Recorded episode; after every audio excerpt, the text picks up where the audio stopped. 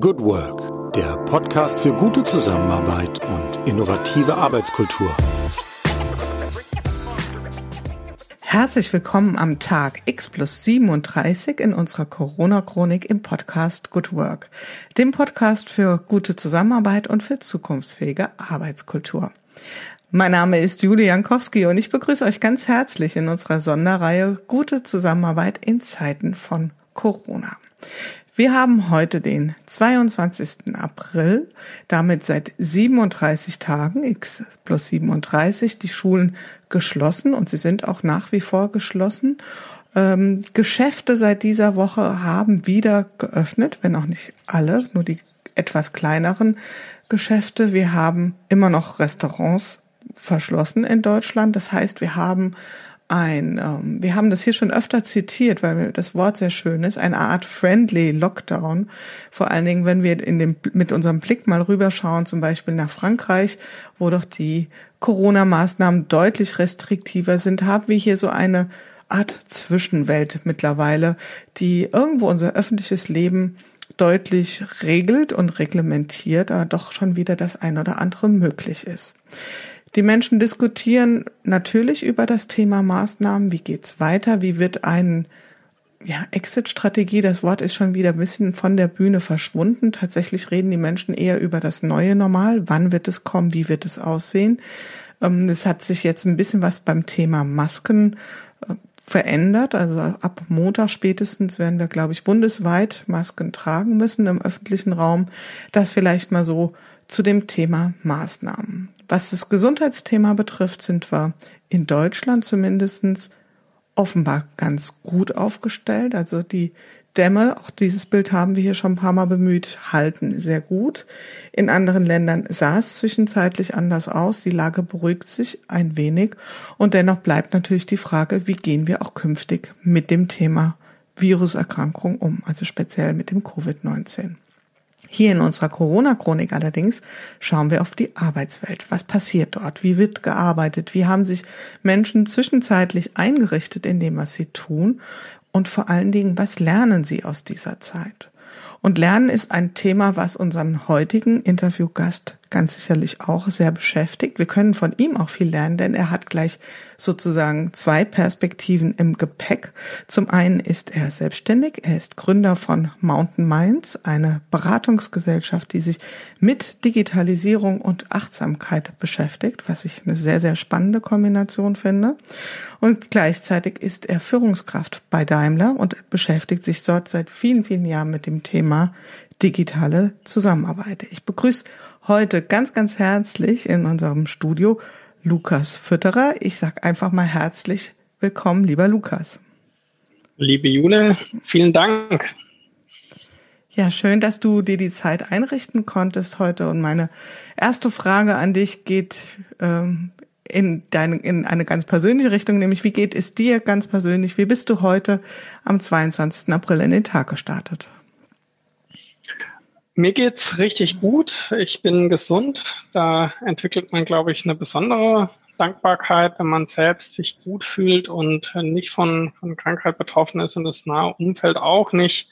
Ähm, ich hatte auch schon einen tollen, gefüllten Tag. Äh, jetzt haben wir heute Nachmittag 17 Uhr und ähm, durfte heute früh auch wieder mit einem leckeren Kaffee, den ich, den ich in diesem Tag noch besonders zelebriere und einem ähm, längeren Lauf äh, in den Tag starten, schon morgens früh, wo die Parks noch leer sind in Stuttgart.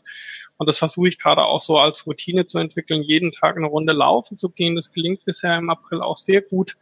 Dann hatten wir unser ähm, Daily äh, der Unternehmenskommunikation bei Daimler, was mir auch einfach nochmal einen ganz tollen Überblick und, und ähm, mich nah an den Puls des Unternehmens bringt. Und dann hatte ich was ganz Besonderes noch heute, nämlich äh, einen Führungskräfte-Workshop der Deutschen Telekom, wo ich Teil sein durfte, der auch virtuell stattgefunden hat mit ganz tollen Persönlichkeiten. Jetzt bin ich bei dir und danach freue ich mich noch auf eine tolle Abendveranstaltung, natürlich auch virtuell mit den klugen Kollegen von Metaplan. Da geht es immer um organisationssoziologische Betrachtungen. Und da haben wir noch einen besonderen Gast heute, nämlich die Britta Ulrich von den Hamburger Hochbahnen.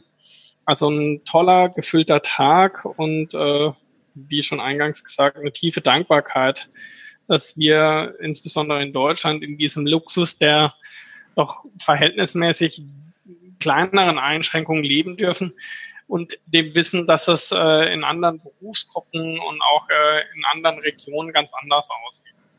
Hm, das stimmt. Mir gefällt dieser Gedanke der Dankbarkeit sehr gut. Also ich habe gerade heute einen Spruch gelesen, den würde ich ganz gern teilen an der Stelle. Nicht der Glückliche ist dankbar, sondern der Dankbare ist glücklich. Und ähm, da du das so sehr schön aus beschrieben hast, ähm, hoffe ich, dass der, der Spruch für dich auch passend ist und ähm, gefällt mir sehr gut, der Aspekt der Dankbarkeit. Ja, ein voller Tag, also viele, viele Themen, viele Perspektiven. Wie unterscheidet sich das denn, was du jetzt so beschreibst, in der Art und Weise, vielleicht auch in dieser Fülle und Dichte von dem, was du vor Corona erlebt hast? Also so Stichwort das aktuell neue Normal. Wie, wie unterscheidet sich das? Ich glaube, wenn ich mein altes Normal durchgehe, äh, auch der letzten Jahre, dann war das doch meistens geprägt mit ähm, frühen Start, vielleicht noch schnell ein Frühstück und dann äh, oft mit dem Auto entweder ins Office oder ähm, zu einem Termin, zu einer Veranstaltung, äh, insbesondere das Thema digitale Zusammenarbeit ist auch bei Daimler davon geprägt, dass wir natürlich äh, schon viele Jahre mobiles Arbeiten leben und da auch Kolleginnen und Kollegen unterstützen, aber auch viele Veranstaltungen haben. Und das ist natürlich von einem auf den anderen Tag weggebrochen. Ähm, und ich glaube, das Erste, was ich feststellen kann, ist, äh, dass sich äh, die ganzen Wegzeiten massiv reduziert haben ähm, und mein Auto steht, was irgendwie eine ganz schöne Geschichte ist. Ich Besorgungen eigentlich zu Fuß beziehungsweise jetzt mit dem Fahrrad mache und sich Meetings ja auf den virtuellen Raum ausdehnen, ähm, wo es äh, dann sehr viel kürzer der Weg vielleicht von der Küche äh, bis ins Arbeitszimmer ist. Also das ist das eine, was sich massiv verändert hat, was aber sicher auch für mich ein, ein negativer Trade-off ist, weil ich tatsächlich die Kolleginnen und Kollegen, meine Mitarbeiter äh, vermisse, ähm, mit denen im physischen Raum zu sein, äh, dann auch mal sich vielleicht zufällig an der Kaffeemaschine zu treffen in Untertürkheim in unserer Zentrale bei Daimler äh, oder natürlich auch in der Selbstständigkeit Kundentermine vor Ort wahrnehmen zu können und auf Veranstaltungen dann auch gute Freunde und Bekannte zu treffen. Also ich glaube, so das allererste, was sich bei mir geändert hat, äh, sind die Wegstrecken, dass sich alles äh, verlagert hat in den virtuellen Raum. Das Gute daran ist, dass wir das ja auch viele Jahre jetzt schon vorgelebt haben und vielleicht manche Menschen jetzt erreichen, die das in der Vergangenheit eher für sich abgelehnt haben oder nicht die Zeit gefunden haben, das auszuprobieren. Das heißt, wir haben jetzt andere Rahmenbedingungen und das ermöglicht auch dann die äh, neuen Arbeitsweisen auszuprobieren. Wie sind da so die Resonanzen? Was bekommst du da mit? Wie, wie gehen Menschen damit um, mit dieser, ich sag mal, gezwungenen Auseinandersetzung mit digitalen Medien? Sehr unterschiedlich. Also jetzt merkt man natürlich ein, einmal, dass es sich total auszahlt, ob ich in den letzten Jahren hier schon in mich selbst, in meine Fähigkeiten und in meine Organisation investiert habe. Also das merke ich vor allem auf Führungsebene dass es Organisationen gibt, die das schon lange machen. Ich hatte gerade Daimler als Beispiel erwähnt, mobiles Arbeiten und auch die Infrastruktur davor gibt es seit vielen Jahren. Die musste nur erweitert werden. Das ist ein Unterschied bei anderen Unternehmen, wo ich einfach erlebe, dass die Infrastruktur erstmal geschaffen werden muss und auch die Rahmenbedingungen geschaffen werden müssen, dass entsprechend Menschen von zu Hause aus auch wirksam arbeiten. Das ist ja nur ein äh, Unterschied, ob ich jetzt einfach sage, ja, ihr arbeitet von zu Hause aus oder ob das auch wirksam funktionieren kann. Ähm, das ist für mich so, so der allererste Punkt, dass ich merke, was gab es schon davor. Das zweite ist natürlich auch, wie schnell arrangiere ich mich in, mit dieser neuen Situation? Nehme ich das jetzt nur als notwendiges Übel wahr oder begreife ich es tatsächlich jetzt auch als Möglichkeit, mich mit dem Thema virtuelles Arbeiten und wofür ich ja stehen, für führen in Netzwerken. Also wie kann ich auch als Führungskraft wirksam sein über Distanz in einem Netzwerk? Nehme ich das als neue Möglichkeit, vielleicht sogar als Chance wahr, um mein Führungsrepertoire zu erweitern. Das ist so die zweite Dimension, wo ich merke, das macht einen riesen Unterschied, wie schnell ich mich dann auch darauf einlasse und das ausprobiere und schaue, wo liegen da vielleicht auch Vorteile für mich drin. Mhm. Du hast das, wir haben es eingangs auch schon erwähnt, das Thema Vernetzung ist für dich ein ganz, ganz zentrales Thema, also zumindest so was, wie ich dich auch erlebe im, im, sagen wir mal, in den sozialen Medien und auch aus unserem Vorgespräch heraus. Nehmen die Leute dich denn da auch als Experten jetzt innerhalb der Organisation wahr oder auch wenn ich auf deine Selbstständigkeit gucke, also wirst, wirst du da in deinem Wissen, in deinem Erfahrungsschatz jetzt auch, ich sag's mal einfach so plump ein bisschen angezapft, also können da Menschen jetzt auch wirklich von dir profitieren? Wenden die, wenden die sich an dich? Ich glaube, das ist das Schöne, dass jetzt einfach sichtbar wird, äh, wo ist Expertise vorhanden. Und da bin ich sicher nicht der Einzige, sondern äh, bei ganz vielen äh, Kolleginnen und Kollegen aus dieser, ich nenne es jetzt mal Bubble des vernetzten Arbeitens äh, oder auch, wenn man es noch größer größer Strick der digitalen Transformation äh, laufen jetzt die Fäden zusammen. Und ich habe wirklich das Gefühl, die Nachfrage ist sprunghaft gestiegen und zwar in zwei Dimensionen. Die eine Dimension ist natürlich die Technik. Ich glaube, IT-Unternehmen können sich gerade nicht vor Anfragen retten, um dann auch ad hoc, wenn die Infrastruktur noch nicht da war oder äh, ausgebaut werden muss, das darzustellen. Aber die zweite Dimension, die geht auch in Richtung Fähigkeiten und Haltung. Also wie kann ich Fähigkeiten aufbauen, die für virtuelles, äh, effektives Zusammenarbeiten einfach notwendig sind und äh, wie kann ich mir meiner Haltung bewusst werden und vielleicht auch da günstige Rahmenbedingungen schaffen, damit das Thema äh, Remote-Zusammenarbeit auch wirklich für alle Seiten befriedigend auch äh, erfolgen kann. Das Thema Netzwerk oder insbesondere auch das Verb Netzwerken, das hatte ja wenn ich das mal so sagen darf, ähm, eine Zeit lang auch so ein bisschen einen Beigeschmack. Naja, das ist so ein Netzwerker. Ja, das hatte immer so, ja, da guckt jemand so, hm, wo er sich einbringen kann.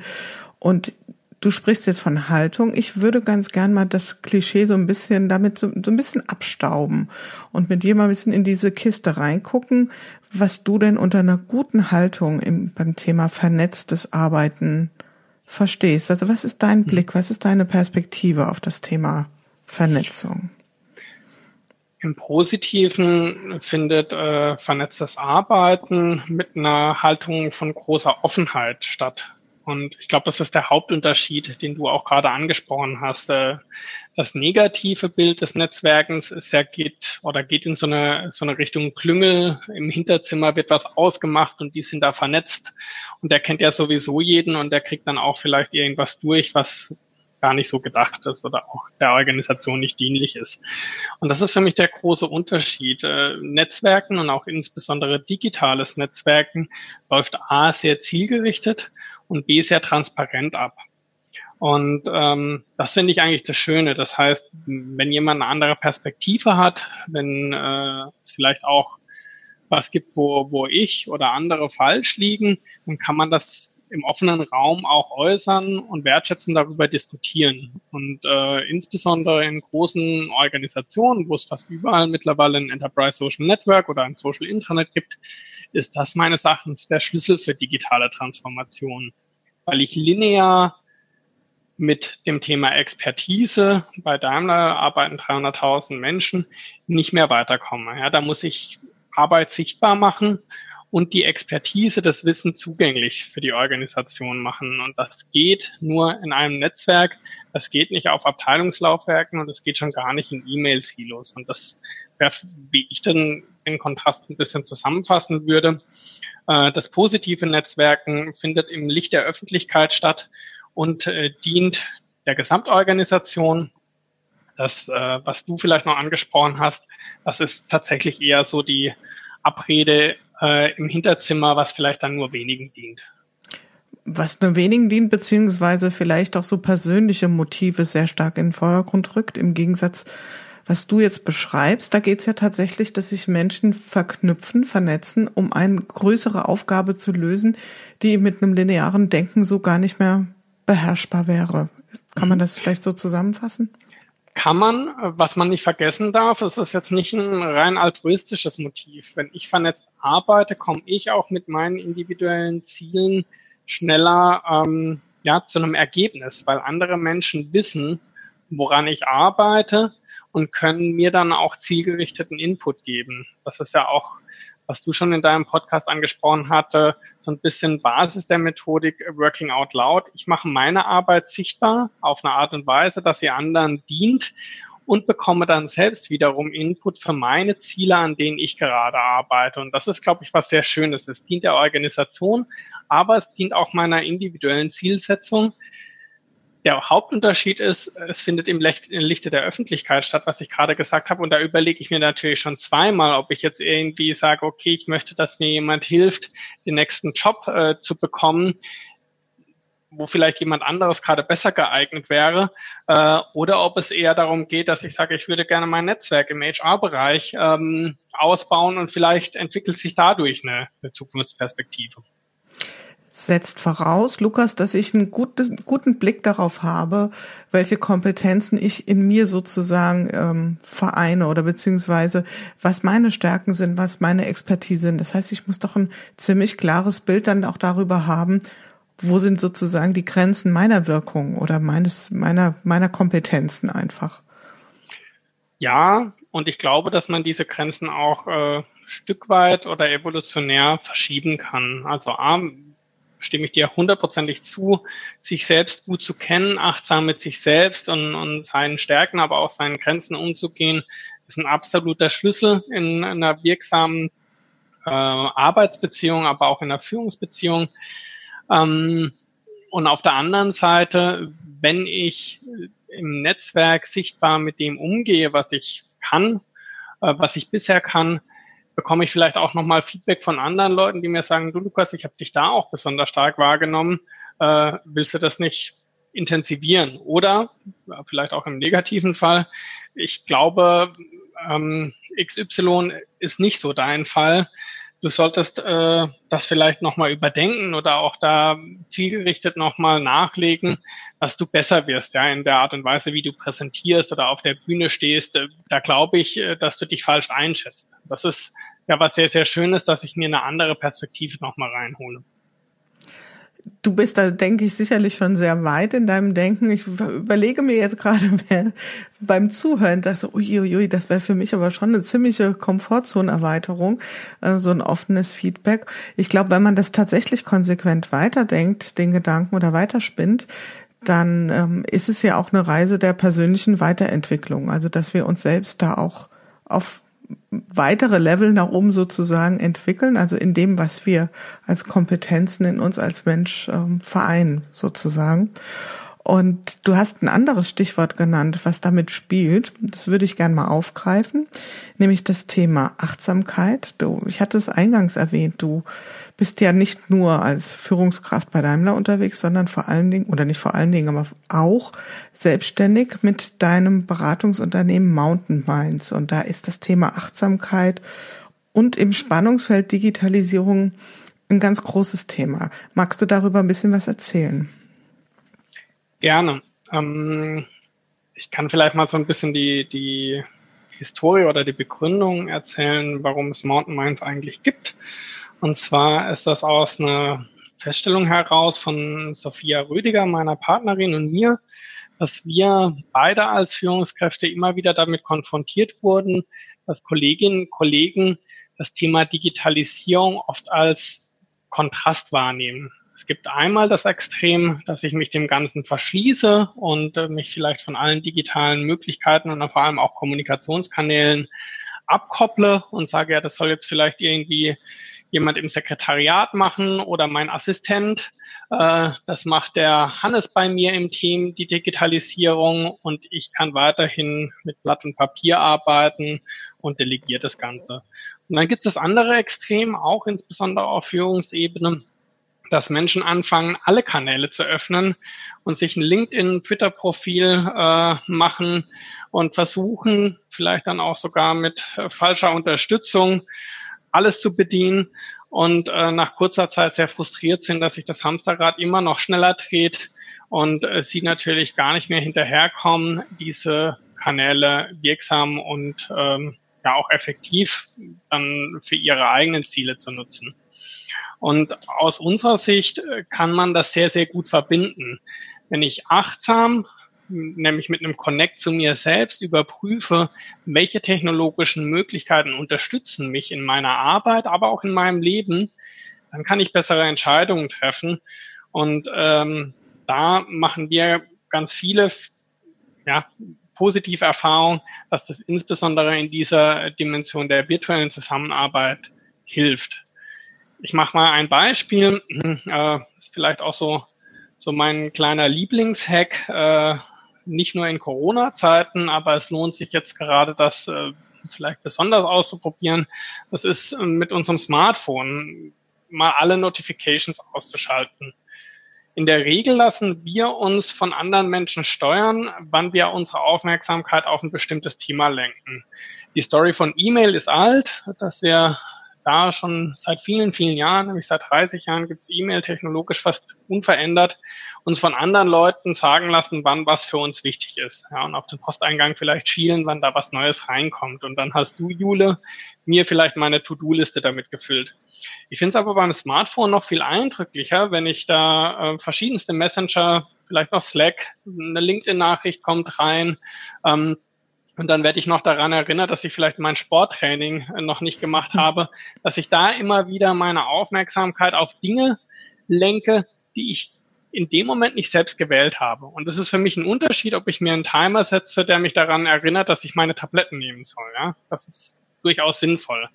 Aber genau diese Überprüfung zu machen, wann sind Notifications wirklich wertvoll für meine Arbeit und wann bedeutet es nur, dass jemand anderes gerade vielleicht was hat und an mich denkt, aber es gar nicht zeitkritisch ist. Und das ist was, was ich total wertvoll finde, dass man mit seinen Kommunikationskanälen, mit seinen Zusammenarbeitskanälen ähm, achtsam umgeht, äh, vielleicht lieber die Notifications limitiert oder ganz zurückschraubt und mit Routinen arbeitet. Dass ich sage, okay, ein, zwei Mal am Tag schaue ich in den Kanal rein. Zu diesem Projekt verwende ich den Kanal und dann schaue ich auch dann rein, wenn ich daran arbeiten muss oder wenn ich das Meeting vorbereite. Hm, ich erlebe das hier auch. Also das berichten auch einige Teilnehmer im Podcast oder einige Interviewgäste, dass sie wie so eine Art, ich sag mal das Wort Seelenhygiene auch betreiben, sagen, bestimmte Dinge schaue ich mir auch nicht mehr an. Wie würdest du sagen, jetzt in, in solchen extrem informationsdichten Zeiten, wie wir sie jetzt erleben mit Corona. Ähm, wie, wie gehst du da mit diesem Thema Achtsamkeit um? Ist es noch wichtiger geworden oder ist es vielleicht auch noch schwieriger geworden, das zu realisieren im Alltag? Ich glaube, da geht gerade tatsächlich unsere Gesellschaft sehr weit auseinander. Das hatte ich ja eingangs beschrieben. Ich glaube, wir haben Berufsgruppen, die wirklich jetzt gerade den Laden am Laufen halten, wie man es gerade so schön sagt, die sicher ganz wenig Lernräume sich schaffen können, weil sie im Gesundheitssystem oder äh, vielleicht auch im, im Supermarkt irgendwo äh, durchgetaktet sind und noch mehr leisten als sonst schon. Auf der anderen Seite nehme ich wahr, dass ganz viele Menschen jetzt nicht arbeiten können, äh, mit ihrer eigentlichen Arbeit nachgehen können ähm, und manche von denen haben auch keine Existenzängste, ja, weil sie vielleicht in Kurzarbeit sind und das ganz gut geregelt ist und auch absehbar ist. Und ich glaube, da haben wir Lernräume, um dann auch tatsächlich in solche Routinen zu investieren. Für mich sind Routinen und Strukturen, ähm, die ich interessanterweise vor vielen Jahren noch abgelehnt habe, weil ich dachte, das ist doch spießig, das ist doch langweilig, sind für mich ein Schlüssel geworden, wie ich einfach meine eigene Wirksamkeit erhöhe.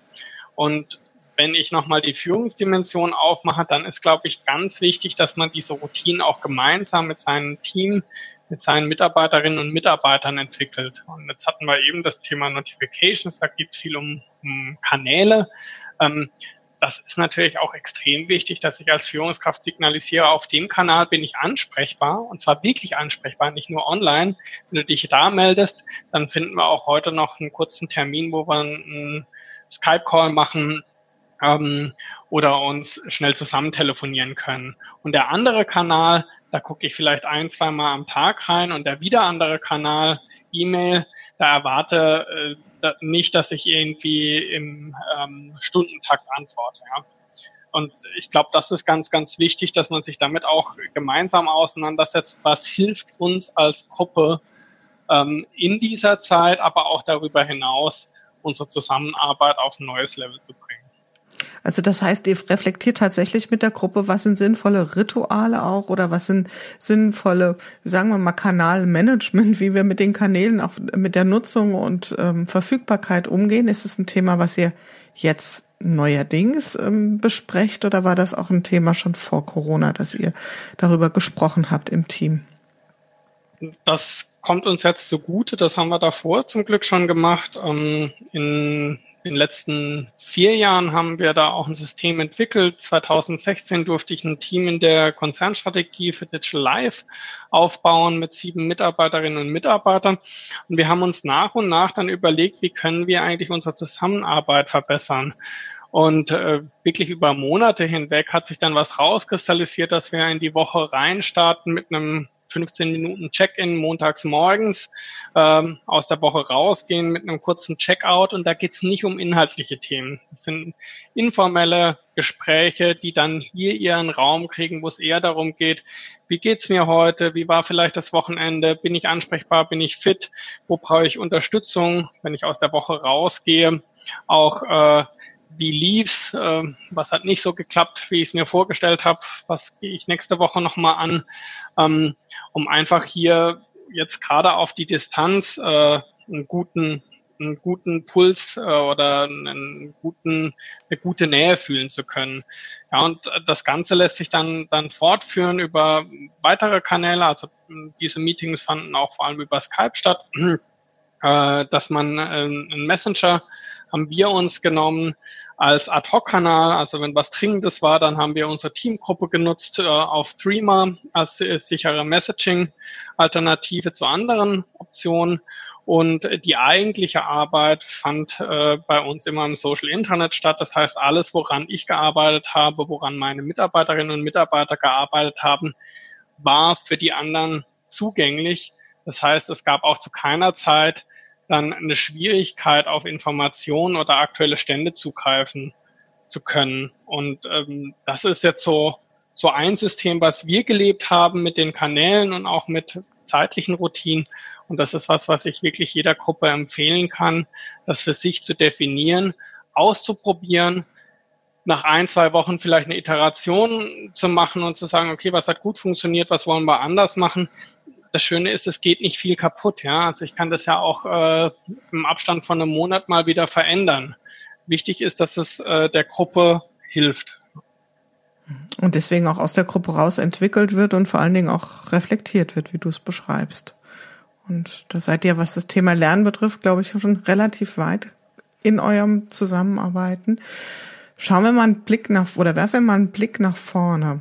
Also wenn wir mal nach äh, über die Zeit nach Corona nachdenken, also ganz oft hier an der Stelle äh, reden wir darüber, dass wir sagen, es wird vermutlich gar nicht diesen einen Moment geben, wo es heißt so und jetzt ist Corona vorbei, jetzt ist das wirklich neue Normal, sondern vielleicht wird es ja auch so sein, dass wir einfach von Tag zu Tag leben und auch Dinge verändern und plötzlich irgendwann feststellen, oh, ich glaube, wir haben es tatsächlich sozusagen hinter uns. Wir sind in irgendeiner Art von neuem Normal angekommen.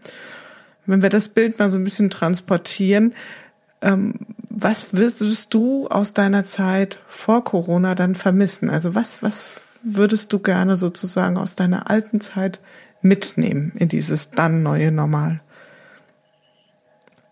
Also was ich am stärksten vermisse und wo ich mich auch am meisten wieder drauf freue, sind die persönlichen Begegnungen im physischen Raum und ähm, der Situation, die ich ähnlich äh, erwarte, wie du es gesagt hast. Es wird jetzt nicht diesen einen Big Bang geben und dann gehen wir wieder alle ins Fußballstadion und zum Konzert, sondern es wird halt schleichend wieder hochgehen, wahrscheinlich auch sehr langsam hochgehen.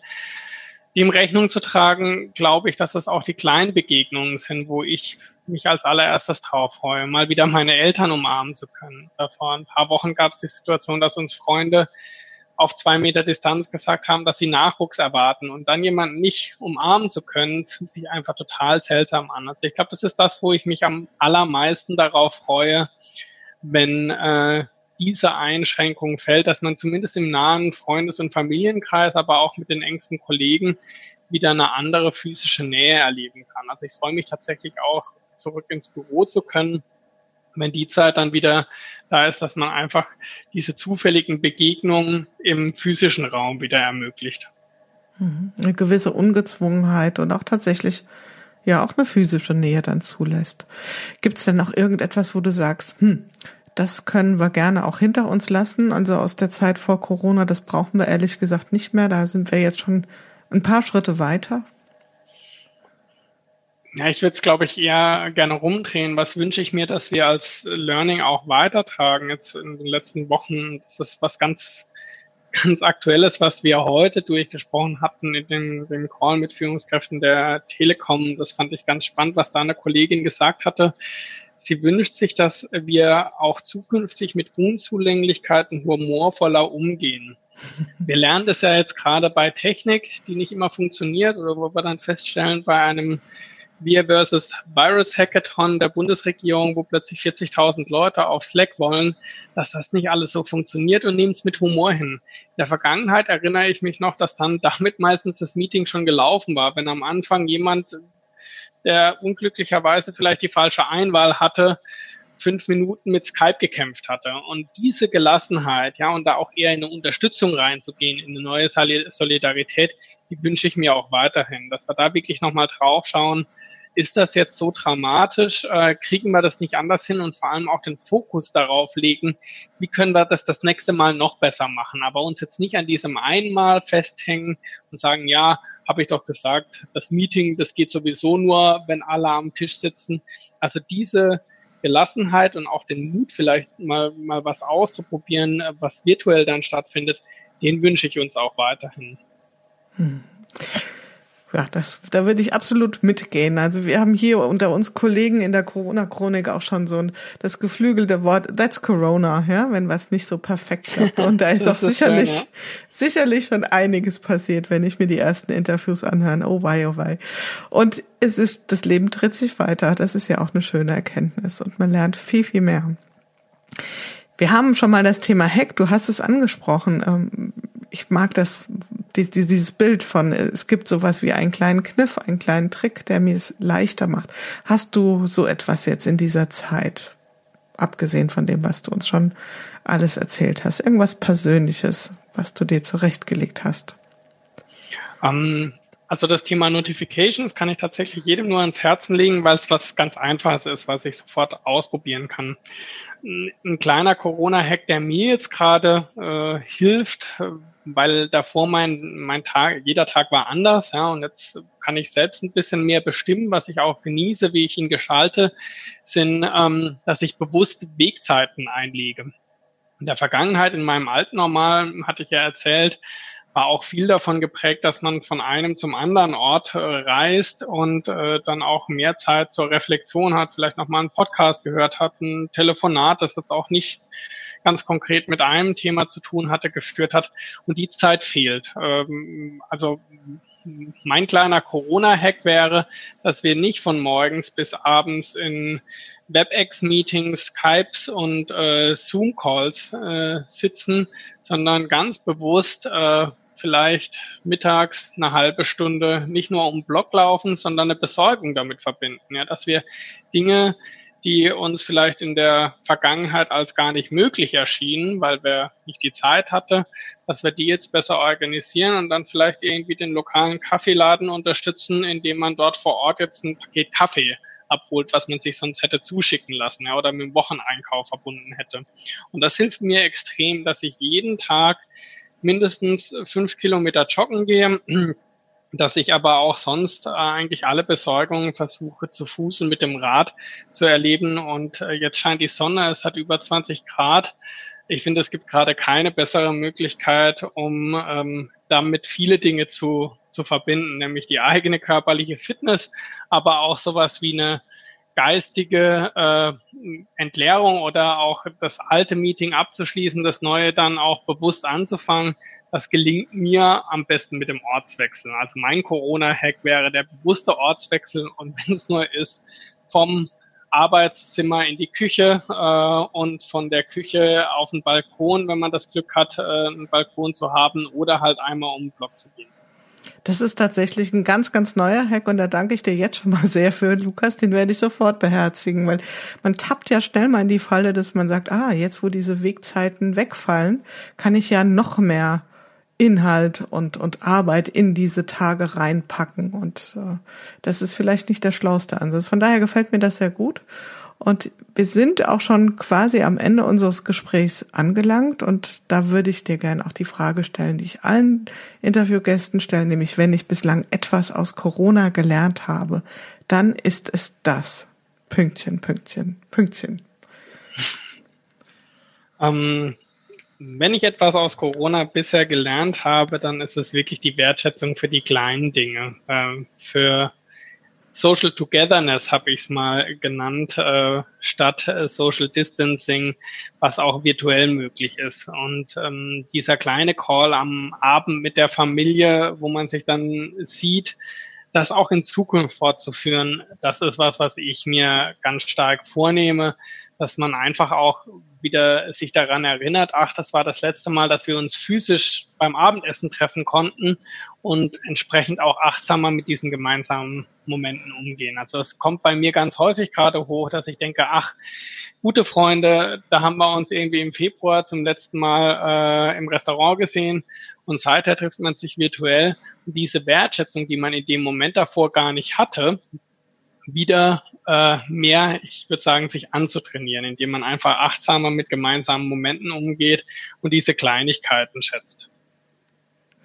Wunderbar, da danke ich dir ganz herzlich dafür, lieber Lukas. Und äh, ich möchte dir zum Ende einfach nur sagen, ähm, bleib bei deiner achtsamen Haltung. Also das gefällt mir sehr gut, was du beschrieben hast. Ich glaube, da konnten wir alle auch ein Stück weit jetzt was für uns als Learning ableiten oder was vielleicht mitnehmen. Von daher bleib achtsam weiter und vor allen Dingen bleib gesund. Alles Gute für dich, lieber Lukas. Du auch, Jule, vielen Dank und äh, danke, dass wir jeden Tag mit dir lernen dürfen. Ja, das war's für heute wieder in unserer Corona-Chronik im Podcast Good Work, dem Podcast für gute Zusammenarbeit und für zukunftsfähige Arbeitskultur. Wenn ihr Lust habt, noch weitere Folgen euch anzuhören, schaut einfach auf www.umic.de slash podcast oder über iTunes und Spotify. Ich freue mich, euch wieder hier zu hören und habe am Ende nur einen einzigen Wunsch an euch, nämlich bleibt gesund. Eure Julia Jankowski.